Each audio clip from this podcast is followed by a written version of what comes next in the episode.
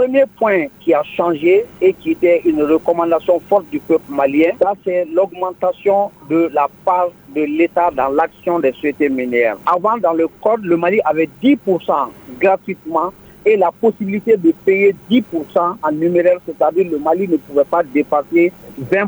Aujourd'hui, ce verrou est sauté. Le Mali garde toujours 10% d'actions gratuitement dans les sociétés d'exploitation minière, mais le Mali a la possibilité de payer 20%, ce qui va amener notre participation de 20 à 30%.